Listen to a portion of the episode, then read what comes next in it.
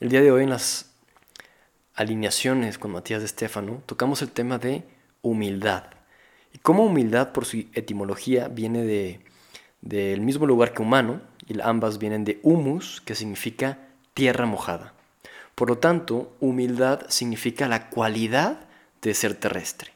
Ahora, humildad lo podemos ver desde el punto de vista eh, de humanidad o desde el punto de vista de humillación. ¿Qué es el punto de vista que normalmente tomamos acerca de este término? ¿no? ¿Por qué humillación? Humillación significa arrodillarse a los pies. Y es un concepto que se relacionaba mucho a todas las culturas monoteístas, como por ejemplo el Imperio Romano, que justamente usó a la humildad como una forma de control, ¿no? Esta frase tan, tan sonada en las religiones de, eh, de los pobres sean los reinos del cielo, ¿no? Atribuyendo que los pobres de, material, de riqueza, son los que van a tener grandes eh, tesoros y una vida abundante en el cielo. Entonces con esta idea, pues se fue forjando el imperio romano y se fue forjando el concepto de humildad, que lo relacionamos a pobreza, a no querer brillar, a darle un espacio a los demás, a ser eh, muy cauto con lo que dices, muy reservado. Eso es lo que relacionamos con humildad, ¿no? Es... Eh, entonces los romanos políticamente tomaron al cristianismo justamente para tener el control, ¿no? Y nosotros hoy en día, o al menos yo me pasa, güey, que tengo este conflicto interno con humildad. Me acuerdo una vez que estaba hablando con un amigo gringo y le estaba diciendo con Daniel algo acerca de la humildad. Y el güey me decía, es que ustedes en México lo ven de una manera distinta que en Estados Unidos. No recuerdo cómo lo veían ahí, pero el punto es que me consta que aquí en México y en Latinoamérica consideramos humildad con, las características que, ya mencioné, ¿no? Ahora, eh, si lo relacionamos con esta idea cristiana de no tener cosas, de no querer resaltar entre los demás, entonces, ¿cuál es la otra moneda? La otra parte de la moneda, ¿no? Y esa es la humildad desde el punto de vista humanista, que está más relacionado a, la etimología, como, como lo mencionaba al principio, ¿no? Y entonces esta humildad humanista hace referencia a reconocer nuestra humanidad y que somos humanos que vivimos en la tierra, que tenemos que reconocer que tenemos un gran poder en nosotros y que los demás tienen un gran poder y que tenemos que aceptar la divinidad de nosotros. Y bueno, todo esto lo estaba leyendo un poco con, con las notas que tengo de, la charla de hoy. Eh, bueno, además, complemento, hablábamos de que la humildad tiene que ver con reconocer que todo en la existencia, todo, está relacionado a lo divino, ¿no? Las plantas, los minerales, las demás personas, todo tiene que ver con la divinidad. Todos tienen algo que entregar y tenemos que respetar eso y tenemos que aprender de todos, incluso del más mínimo insecto, nos decía Matías. Podemos aprender de absolutamente todo. Y no es que Dios esté en el cielo, sino que está en todos lados. Y Dios, bueno, esa será otra, otra conversación que tengo que hacer conmigo mismo porque, porque bueno, me sorprenden muchas cosas, pero hoy no es el tema, ¿no? Eh, por lo tanto, tengo que abrirme a saber que no lo sé todo y que siempre puedo aprender. No solo de los que considero mis grandes maestros, ¿no? Sino de todo y de todos. Humildad entonces es aprender a mirar a la tierra y saber que aquí hay respuestas de la divinidad, aquí en la tierra, aquí en mi día a día. Ser humilde desde este punto de vista es recordar que nuestro objetivo no es ir al cielo, no es ir a las estrellas, no es dejar la tierra como las religiones o la espiritualidad del New Age sostienen, ¿no? sino que hay que recordar que la Tierra está flotando justamente entre las estrellas y que la Tierra, desde el punto de vista de otros planetas, brilla. Nosotros brillamos. Reconocer que la humildad es aceptar esa divinidad que existe en todo y que puedo aprender de todo y que las enseñanzas no tienen que llegar desde un punto de superioridad, llegan desde todos lados. Esa es la verdadera humildad reconocernos como seres de la tierra, con los pies bien plantados. Y es bien interesante cómo eh, tenemos ideas y conceptos totalmente desfasados de, cómo se crearon originalmente, como este de, humildad. Y, y, este hecho de considerarnos humildes cuando somos reservados a mí me, me, me salta mucho porque, porque luego, cuando alguien quiere brillar, enseguida lo estamos atacando, lo estamos criticando. Porque no es humilde. Y el, hecho, el puro hecho de hacer la crítica nos hace a nosotros muy lejos de la humildad, muy lejos.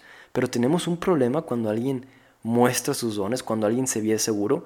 Yo tengo un ejemplo, aquí el gobernador de, Jalisco, eh, Enrique Alfaro, más allá de si esté a favor o en contra de él, he escuchado bastantes críticas hacia él y, y muchas de ellas son porque se muestra como una persona segura, plantada y, no muestra esta humildad barata que nos venden en las calles, ¿no? Y, a mí me, molesta porque siempre cuando una persona se muestra, no siempre, pero cuando una persona se muestra segura, normalmente existen estas críticas, ¿no?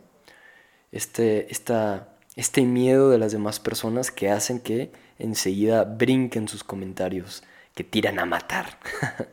que tiran a matar. Ahora, ¿por qué me prende? Pues porque yo lo he hecho, yo he caído en esas críticas, yo he caído en eso, en ese tema de, considerar a alguien no humilde eh, porque quiere relucir, ¿no? Y, creo que cuando siempre nos prendemos en algún tema, en algún comentario, es porque reflejamos mucho de ello, ¿no? Y, y lo que veo entonces es que tengo que aprender a ser humilde, pero humilde desde el punto de vista de humanidad, de lograr abrazar mi brillo, de reconocer el brillo de los demás, que tanto también me cuesta, ¿no? Y aprender de cada momento, de cada situación, incluso cuando no estoy de acuerdo. Ahorita me pasa mucho que tengo un conflicto de, ideas con la escuela iniciática a la que, a la que voy, porque bueno, hay, muchos protocolos y hay muchas eh, situaciones que ellos dicen que es por respetar a los demás, cuando se me hace absurdo, ¿no? Como hablar de usted.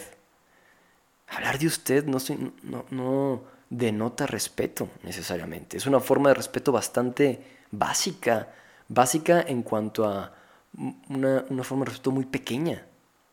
Respetas realmente cuando escuchas a las personas activamente, cuando te abres con ellas, cuando les das un comentario constructivo, cuando te abres a que ellos te den un comentario constructivo a ti mismo. Eso es el respeto, no hablar de usted. Entonces tengo muchos conflictos y últimamente he ido con una actitud bastante eh, soberbia, ¿no? Y este último sábado me di cuenta que, que pues también yo me estaba saliendo de, de la humildad, ¿no? Que me estaba creyendo no, no, puedo decir superior, pero que sí de cierta manera estaba desacreditando a este, a este lugar por las viejas ideas y protocolos poco flexibles, ¿no? Pero eso me, me, hizo entender que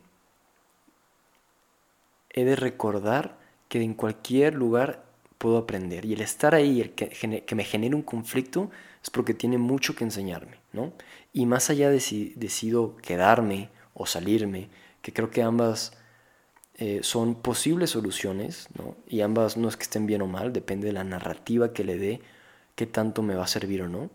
Pero independientemente de eso, tengo que recordar que en cualquier sitio, de cualquier persona, tengo y puedo aprender.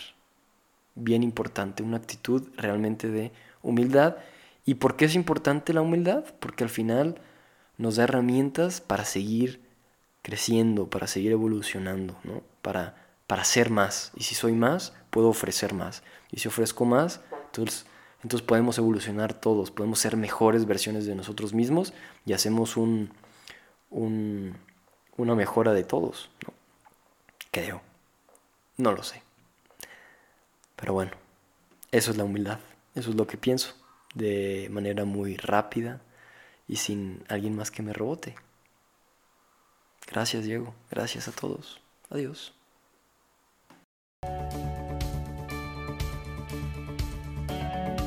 Después de hacer muchas notas de voz en mi celular con distintos pensamientos, decidí hacer este podcast y compartirlo públicamente para que cada quien tome lo que le sirva.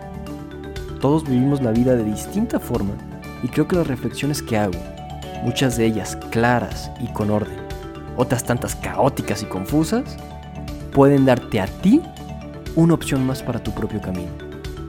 Aunque tengo que decir que este podcast en realidad lo hago para mí. Me hablo a mí mismo como mi mejor consejero y como mi peor enemigo para profundizar en mi ser y encontrar nuevas posibilidades para expandirme, ser coherente y vivir en armonía. Soy Diego Casa y esto es De mí para mí.